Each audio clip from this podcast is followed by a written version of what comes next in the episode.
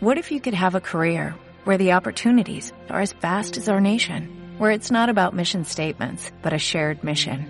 At U.S. Customs and Border Protection, we go beyond to protect more than borders, from ship to shore, air to ground, cities to local communities. CBP agents and officers are keeping people safe. Join U.S. Customs and Border Protection and go beyond for something far greater than yourself. Learn more at cbp.gov/careers. esta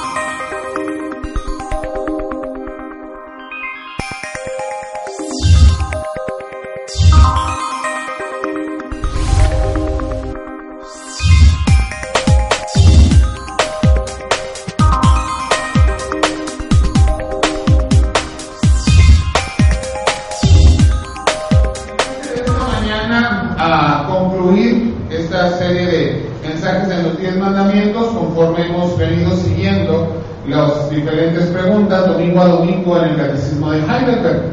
Y los últimos nueve domingos hemos hablado uno por uno de los anteriores nueve mandamientos, hoy corresponde el décimo mandamiento y yo sí quisiera que antes de, de terminar o de concluir reflexionáramos en cuál es la enseñanza general de lo que nuestro Dios quiere dejar en nosotros al analizar los diez mandamientos.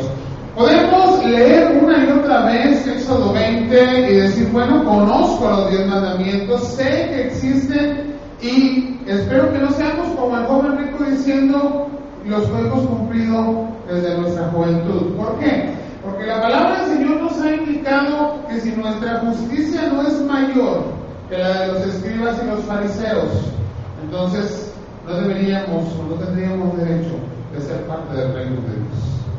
Necesitamos reflexionar entonces cómo cada uno de estos mandamientos que hemos analizado y del que vamos a hablar el día de hoy deben de ir transformando nuestra vida, no solo un cumplimiento literal de la palabra, sino en una transformación de nuestro pensamiento, de nuestro quehacer en la vida, en el día a día, hacia las diferentes circunstancias que apuntan el cumplimiento de los mandamientos del Señor y todo lo que hemos venido repasando a lo largo de estos nueve domingos anteriores y hoy como décimo domingo en eh, serie de predicaciones en los diez mandamientos. Y en esta mañana nos acercamos a la predicación de Juan el Bautista. Lucas capítulo 3 nos habla en esta porción que leímos, los versículos del 8 al 14, a esta palabra que Dios le dio a Juan el Bautista y que proclamó al pueblo de Israel antes de que se manifestara la proclamación o la predicación del ministerio de nuestro Señor Jesucristo. Y Juan le decía al pueblo, vamos a, a volver a ver los primeros versículos, haced pues frutos dignos de arrepentimiento y no comencéis a decir dentro de vosotros mismos tenemos a Abraham por padre, porque os digo que Dios puede levantar hijos a Abraham aún de estas piedras. Podemos considerar que esta palabra no se aplica a nosotros hoy, no nos consideramos hijos de Abraham, al menos no en la línea de la sangre, sí en la fe.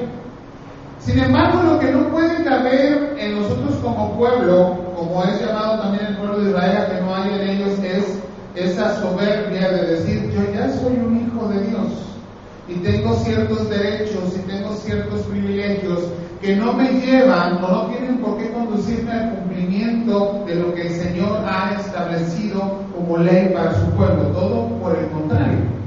Nosotros somos llamados a vivir, no solo a obedecer, sino a vivir de una forma extraordinaria, de una forma amplia, los mandamientos del Señor, viviéndolos para servir a Dios, para vivir sirviendo y dando bendición a nuestro prójimo y para hacer bendición, dice la palabra, a todas las familias de la tierra. Nuestra vida y nuestro cumplimiento de la palabra de Dios van a manifestar el amor que tenemos a nuestro Dios y Padre, pero también cómo manifestamos ese amor a Dios en el trato que damos hacia nuestro prójimo. Recordemos que el cumplimiento entonces de los mandamientos del Señor es el amor a Dios por sobre todas las cosas y el amor al prójimo como a nosotros mismos. Y ante esta expectativa, ante esta palabra que Juan le deja al pueblo y que les dice, no se jacten de que son hijos de Abraham, no crean que no, que por ello pueden dejar de cumplir el mandamiento del Señor y, bajo la sentencia que viene en los siguientes dos versículos de que ya el hacha está puesta a la raíz de los árboles y que han de ser juzgados aquellos que no están dando el fruto digno de ese arrepentimiento.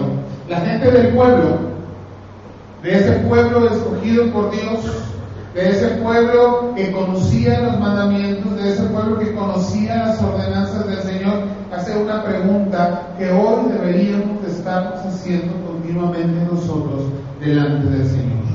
¿Qué haremos? Esa es una pregunta que tenemos que hacernos delante de Dios. Señor, ¿qué es lo que tenemos que hacer? Vamos a hablar. Señor, te rogamos que nos instruyas con tu palabra en esta mañana, que hables a nuestros corazones, que nos enseñes a terminar con este décimo mandamiento, lo que tú, Señor, anhelas ver, esperas ver en nuestras vidas, en ese reflejo de nuestro día a día caminando contigo y siendo bendición a otros por amor a ti. Háblanos pues por medio de tu Espíritu Santo, te lo rogamos en Cristo Jesús. Amén. Decíamos entonces que esta predicación de Juan el Bautista es un llamado directo al pueblo de Dios al arrepentimiento. Y podemos pensar, bueno, arrepentimiento de qué? Si nosotros ya somos salvos, apenas anoche hablábamos de la seguridad de la salvación, de la seguridad de que vamos a perseverar, de la seguridad que tenemos de que Dios hizo todas las cosas para que tuviésemos salvación y que Él la va a cumplir por sobre todas las cosas porque a Él pertenecemos, es su obra. Sin embargo, Dios demanda de nosotros en esa transformación, en ese cambio, en esa salvación que nos ha dado, también la transformación y el arrepentimiento hacia la transformación de nuestros pensamientos. El pueblo de Dios del Antiguo Testamento, de Israel del tiempo de nuestro Señor Jesucristo, necesitaba este mensaje. Un mensaje que no solamente es el mensaje de Juan, sino es el mismo mensaje de nuestro Señor Jesucristo. Que hay que vivir de una manera aplicativa la ley de Dios en nuestro día a día, en nuestro caminar diario y dejar atrás la antigua forma de vivir. A través del Señor nos es enseñado que el cumplimiento de la ley debe hacerse de una forma perfecta. Nuestro Señor Jesucristo vino a cumplir la ley de una forma perfecta, no solamente en el cumplimiento número por número del 1 al 10, sino en toda la amplitud del amor a Dios y de la referente conducta de amor al prójimo por este amor a nuestro Dios. Esta mañana nos toca abordar la enseñanza del décimo mandamiento. ¿Cuál es el décimo mandamiento? Bueno, ya me dieron las primeras dos palabras. ¿Y el resto? No codiciarás la casa de tu prójimo, no codiciarás la mujer de tu prójimo, ni su siervo, ni su criada, ni su buey, ni su asno, ni cosa alguna de tu prójimo. Cuando éramos niños aprendíamos los diez mandamientos y no los sabíamos.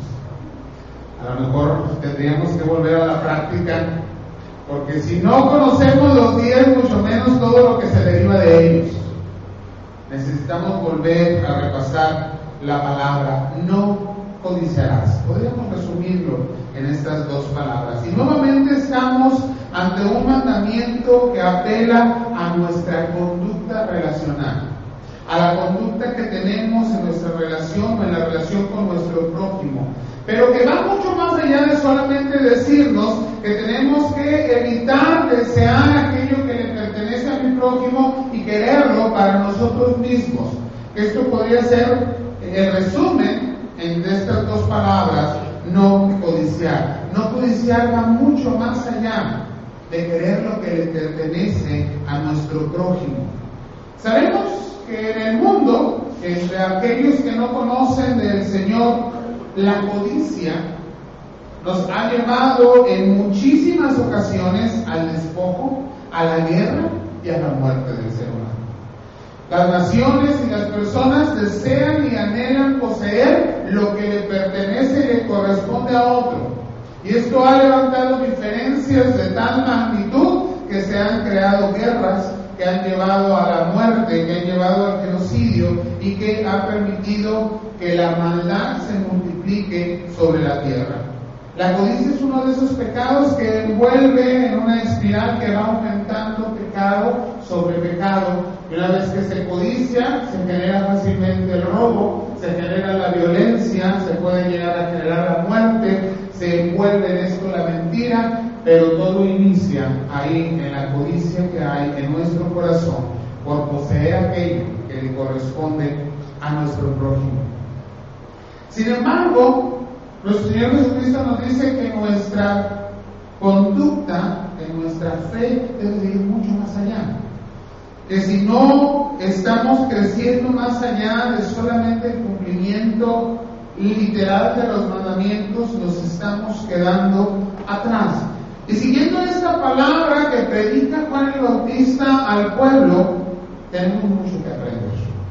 Tenemos todavía mucho que aprender como pueblo de Dios escogido, como pueblo de Dios formado, llamado a agradar a nuestro Señor en todo lo que hacemos, para que cada una de las leyes que el Señor nos ha dado se convierta en parte de nuestra conducta, de nuestra vida, de nuestra situación diaria, que manifiesten el amor a nuestro Dios por sobre todas las cosas, pero que además manifiesten el amor que tenemos al prójimo, porque nosotros mismos hemos sido amados por el Señor.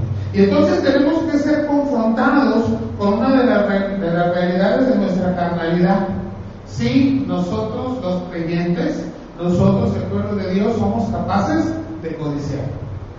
Y díganme usted que no deseamos muchas veces lo que tiene nuestro prójimo.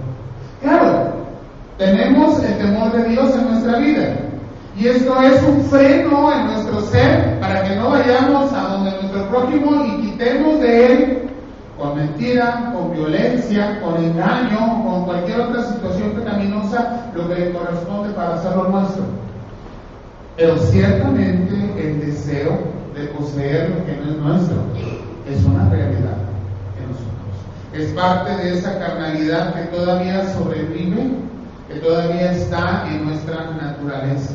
Y entonces tiene que surgir en nuestra mente y en nuestro corazón la misma palabra que surgió en aquellos que escuchaban la predicación de Juan el Bautista y que eran confrontados con su realidad. ¿Y qué pregunta hacían? Entonces, ¿qué haremos? Y la respuesta de Juan va mucho más allá es solamente un deseo. Va mucho más allá de evitar tomar lo que no es nuestro, va mucho más allá de quererle quitar a nuestro prójimo lo que le corresponde. Nos da una respuesta para vida, nos da una respuesta para demostrar el amor a nuestro prójimo. Una respuesta concreta podría ser, no solo no codicies lo que tiene tu prójimo, sino además de no tener codicia, tenemos que estar conformes con la bendición que Dios ha puesto en nuestra vida, es decir, lo que yo mismo tengo, y no ser más codicioso de lo que yo mismo tengo y he recibido con Dios, sino que ser, tener la capacidad de poderlo compartir, aprender a compartir lo que he recibido de gracia sobre mi vida con aquel que tiene necesidad.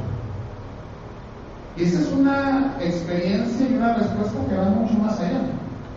No solamente no le quites a tu prójimo, es no tomes con tal fuerza, no tomes con tal arraigo lo que Dios ha puesto en tu vida como bendición, que no seas capaz de compartirlo con aquel que tiene necesidad.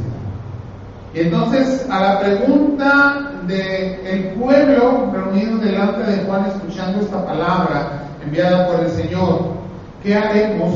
Se dan tres respuestas que vamos a analizar en esta mañana. La primera de esas respuestas está ahí en el versículo 11. Al pueblo se le dice, el que tiene, perdón, el que tiene dos túnicas, de al que no tiene y el que tiene que comer haga lo mismo. Repito, el que tiene dos túnicas, de al que no tiene, y el que tiene que comer, haga lo mismo. Una pregunta a mis hermanas en esta mañana. ¿Como cuántos cambios de ropa tiene usted en su closet? Yo porque a las mujeres sabemos que les gusta tener muchos cambios de ropa, ¿verdad? De closet. Aunque cada vez que lo hablan dicen, lo tengo que poner. También los varones, cuántas camisas, cuántos pantalones, y los ponemos acomodaditos, ¿verdad? Y por colores, y este, los más nuevos, y los cuidamos más, y los tenemos que mandar a la tintorería. Sabemos que el Señor tiene cuidado de nosotros, y Él pone delante de nosotros el vestir. Ya lo decía el salmista por el Señor, el Señor viste a los niños del campo. El Señor viste las flores. Dice, y con toda la riqueza y el poder del rey, nunca pudo vestirse como una de ellas. Dios tiene cuidado de nosotros y también en nuestra alimentación. Y el ejemplo que la palabra nos da también ahí en los salmos son las aves. No tienen que sembrar, no van y riegan, no cosechan, no hacen nada, simplemente el Señor